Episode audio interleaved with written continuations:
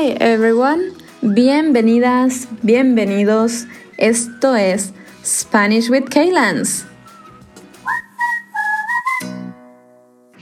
Hola a todos y bienvenidos a un nuevo episodio. Hoy tengo la compañía de Matías, que nos va a contar un poco sobre él y nos va a hablar un poco sobre lo que es la bioconstrucción y arquitectura sustentable. Em, hola Mati, bienvenido al episodio. Hola Keila. ¿Nos querés contar un poco quién sos, básicamente? Em, ¿Cómo te llamas? Ya lo dijimos, pero ¿de dónde sos? ¿Qué haces? Bueno, em, soy Matías, soy alemán y estudio arquitectura. Eh, estás hablando en español, estamos hablando acá juntos. ¿Querés contar un poco primero dónde y cómo nos conocimos? claro. Em, yo viajé a, Argentina en 2019 y estuve con mi mochila en un, en hostel en Jujuy y estaba conociendo um, dos chicas en el hostel y hablamos sobre que por la noche van a cenar en un, en un restaurante y esa chica me ha dicho que vamos a ir a este, a este restaurante vegano y yo me sorprendí bastante que no me imaginaba que hay un restaurante vegano en, Argentina. Em, y yo, yo he comido antes, porque soy alemán y em, estuve solo viajando, entonces comí a las, no sé, 7, 6 y em, pensé, puedo irme después, porque llamé a esa persona y me ha dicho, no, somos en este, este restaurante. Y en este restaurante em, te vi la primera vez. Claro, claro, ahí fue cuando nos vimos por primera vez. Yo era una de esas, yo era la otra persona que fue. Yo soy la persona vegana que quería ir a cenar a este restaurante vegano. Y justamente sí es raro encontrar restaurantes veganos en Argentina y en esta ciudad, era Salta, había dos restaurantes veganos. Oh. Así que sí, bueno, nos conocimos en ese hostel y eso fue en 2019 y después en 2020 eh, fui a Alemania a visitar a una amiga y creo que justo estaba pensando en pasar, en ese momento, en 2020, Matías estaba viviendo en Leipzig Em, y yo estaba planeando pasar por Leipzig y ir a Berlín, y luego volver a... Em, estaba en Noruega y justo me escribió Matías. Entonces, bueno, fui a visitarlo un par de días. Em, y creo que también tenemos eso con Matías. El año pasado, creo que fue, o en 2000, mm, ¿fue en 2020? Donde casi nos cruzamos. Sí, donde casi nos cruzamos. En Alicante. Yo tenía, yo tenía un vuelo para volver a Argentina y creo que vos llegabas un día antes a Alicante. o si no, también nos íbamos a ver en el aeropuerto. Muy loco. Eh, bueno, y fue ahí cuando lo fui a visitar a Leipzig que salimos a caminar un día y mm, eh, para mí tuvimos un par de conversaciones o hablamos de varias cosas que me hicieron, tenemos una frase en Argentina que decimos como, me hicieron volar la cabeza. ¿Alguna vez escuchaste esa frase? No, pero, pero entiendo qué significa. Como que me impresionaron mucho y una de esas cosas fue eh, como cuando hablamos, como te decía hoy, de, la bioconstrucción, porque justamente me dijiste que eso lo escuchaste por, primera vez en Argentina.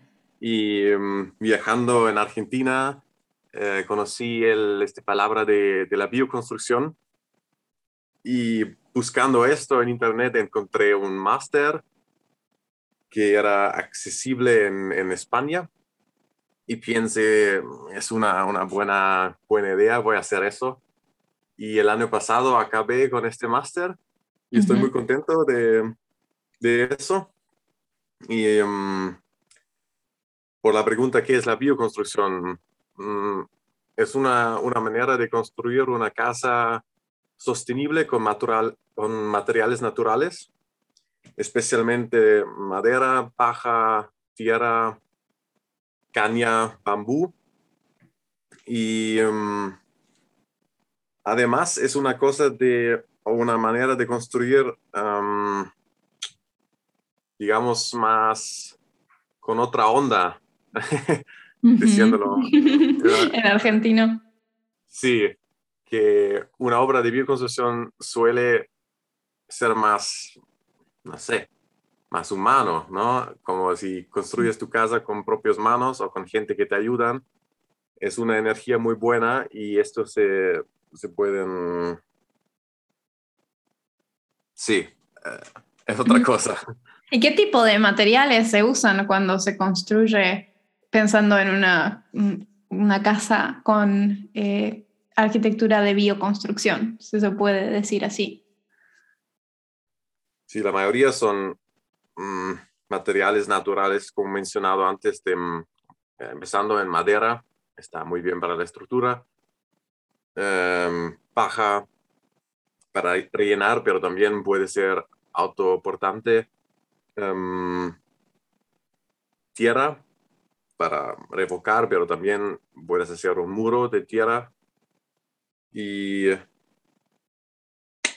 también muy importante es el o primero ver el lugar y después puedes decidir qué materiales, ¿no? Porque si vives, por ejemplo, en, en, zonas como Alemania, está claro que puedes construir bueno y fácil con madera, pero si vives, por ejemplo, en el sur de España, donde, o donde no hay madera, eh, sería mejor construir con otros materiales. En un pueblo cerca de Córdoba eh, conocí gente que, que estaban, uh, sí, construyendo sus casas en esta manera y me impresionaba mucho de ver, ver eso.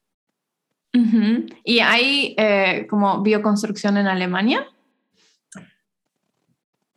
Mm, antes de estudiar pensé que mm, esto es, no sé, son muchas casas de hippies, digamos, ¿no? Pero em, haciendo el máster me di cuenta que Alemania y Francia son como casi los primeros países que están haciendo algo así, pero no, no lo parece desde fuera. ¿Sabes? Si lo ves en casa de la bioconstrucción, de fuera puede ser una casa muy normal, pero tienen materiales saludables o, o buenos y, mm, por ejemplo, una, solo en Francia, en Alemania hay una regla para cómo puedes construir con paja. Mm. Ah, ¿Y hay como alguna eh, relación entre lo que sería la bioconstrucción y la arquitectura sustentable? Porque a mí lo que me llamó la atención cuando vos me empezaste a hablar sobre la bioconstrucción, también hablamos un poco de que sería como una casa que la construís con tus propias manos, con materiales que son del lugar en el que vivís y además la idea sería que puedas usar los recursos naturales, o sea, sin necesidad de estar conectado a otras cosas. Por ejemplo, no sé si eh, llega al nivel de como eh, no necesitas energía eléctrica o no necesitas agua o podés cosechar tus propios alimentos. O sea, para mí eso suena como la, lo ideal, poder ser autosustentable, pero no sé si tiene una relación la bioconstrucción con la arquitectura sustentable. Sí, creo que esto lleva, lo lleva juntos, ¿no? también la gente que está interesado en esa cosa, em, muchas veces le gustan vivir en una manera más conectada con la naturaleza, entonces tienen su propia huerta y pagan o prestan atención a, a tener una, una fuente de, electricidad propia. Y sí, para mí lo, esto lo veo, um, sí, una... Conexión. Sí. conectado. ¿Y, em, ¿Y, crees que hay países o lugares en donde es más fácil construir con bioconstrucción? Bueno, que yo vi en Argentina es más fácil en el sentido de tú puedes hacer que quieres, ¿no? Mm. Si tienes tu, tu, lote, cómo tú construyes la casa, mm, si estás lejos, da igual. En, mm. países em, europeos hay tantas normas y reglas que está bastante difícil de hacer algo diferente.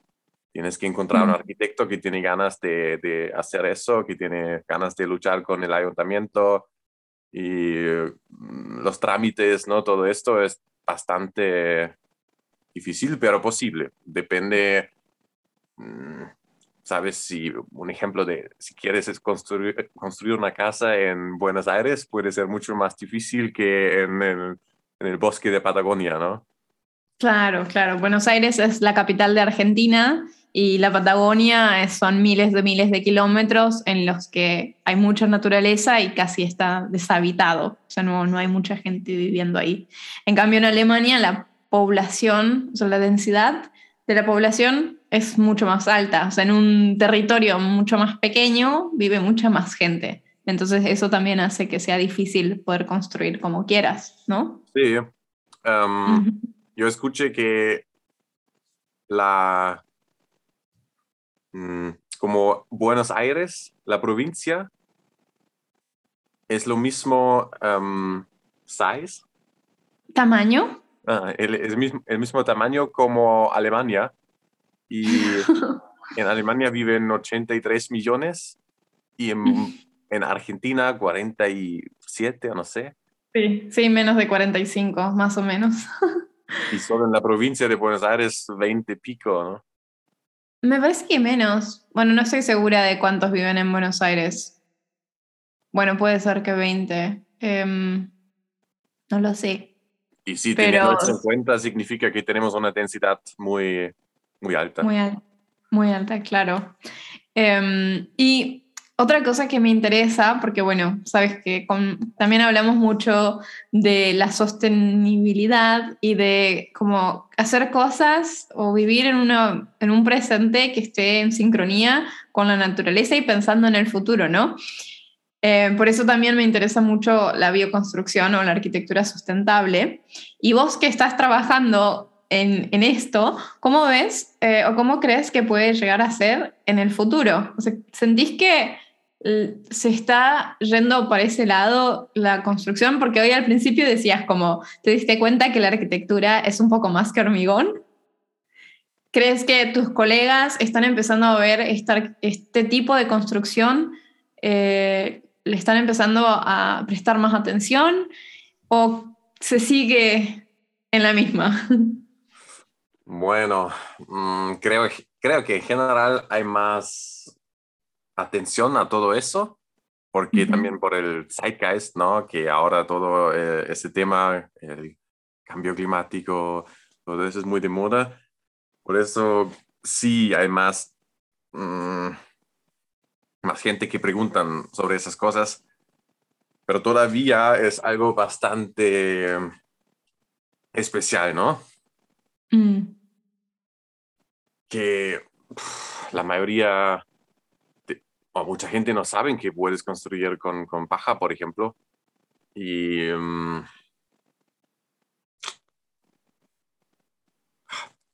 también me falta un poco la experiencia de, de, decirlo por el mercado, porque estoy como principiante.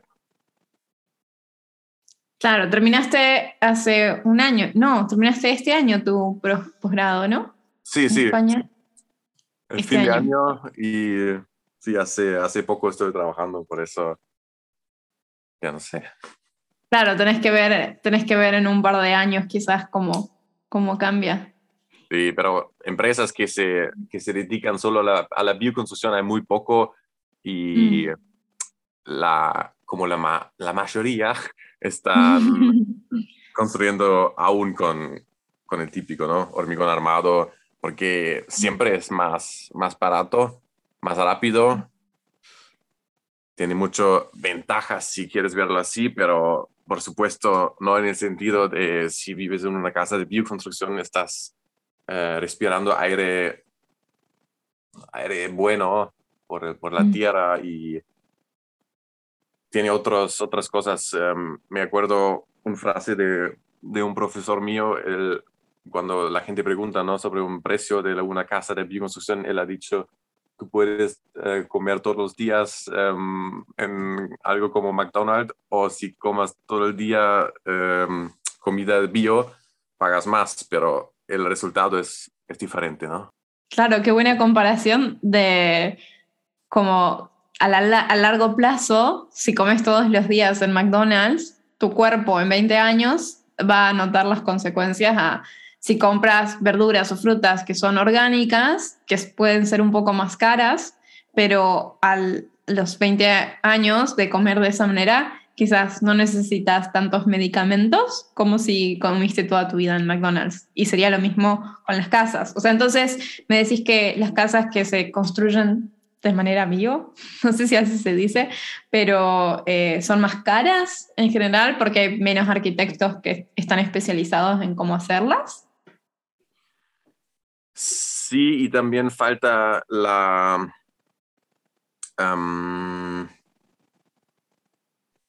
como no hay tanta gente que están construyendo con estos materiales, entonces si quieres un ladrillo de, de tierra, puede ser que tienes que preguntar a alguien y este alguien te va a producir este ladrillo. Y si quieres un ladrillo normal, hay 5 millones en un depósito. Mm, no, sé explicártelo. Um, sí, no hay un mercado tan, tan grande.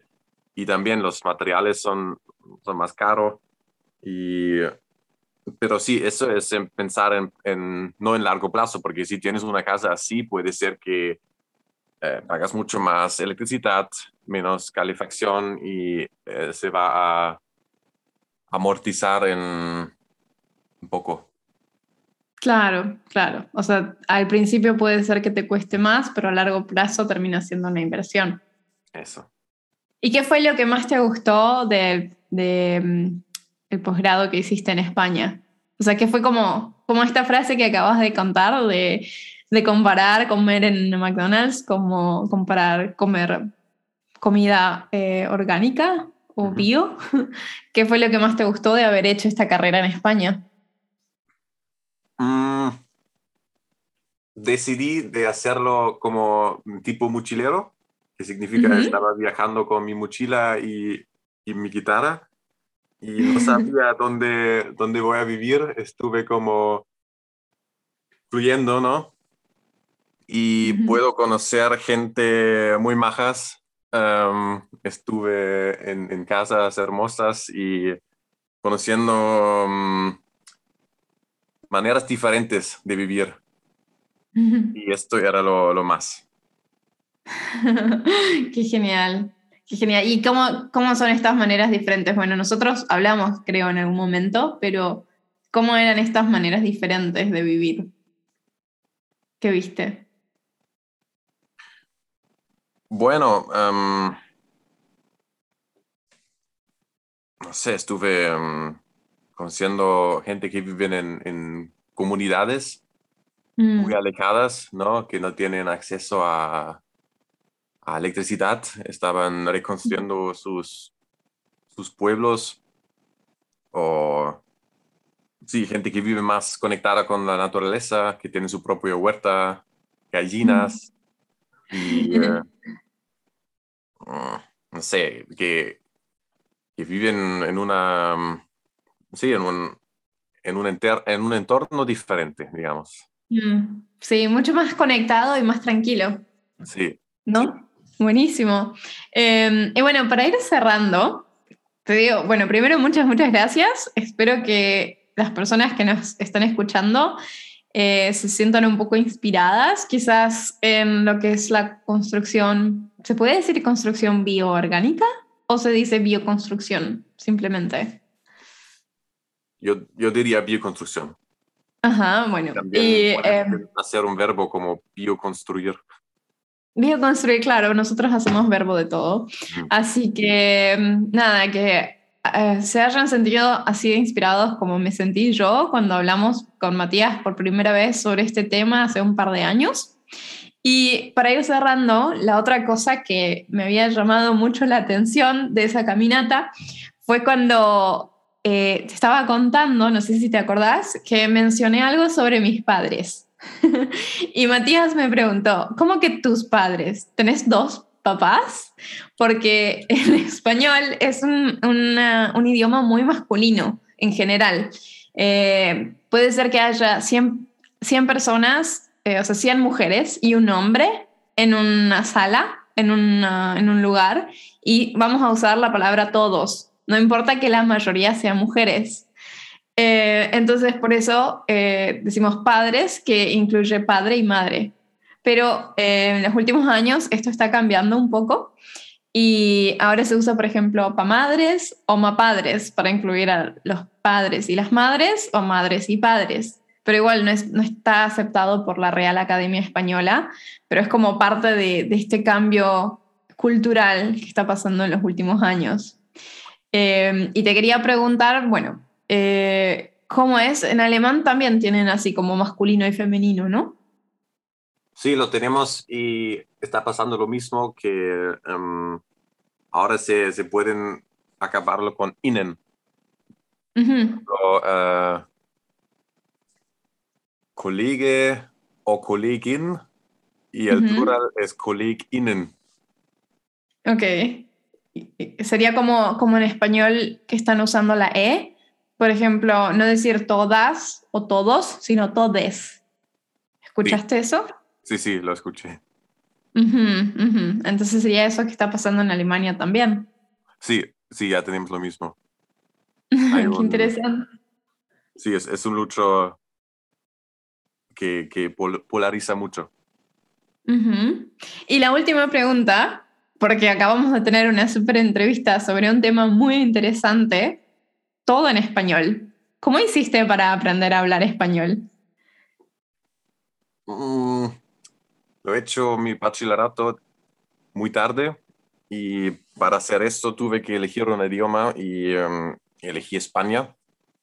Y me ha gustado mucho de aprender ese idioma. He tenido un partner de tándem um, y con, la, con mi profesora fui a España, también con mi, con mi amigo de tándem y después estudié un año, uh, un año de mi carrera de arquitectura, estudié en Alicante y uh, cuando viví en Alicante casi solo conocí argentinos.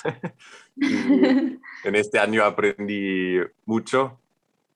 Uh -huh. Después me di, oh, encontré este máster y también he visto, es acreditado por una universidad en, en Madrid, ¿no? Y pensé, este sería guay para poner el, el nivel más alto ya Uh -huh. Y um, sí, me he inscrito y lo he hecho y estoy muy contento de eso.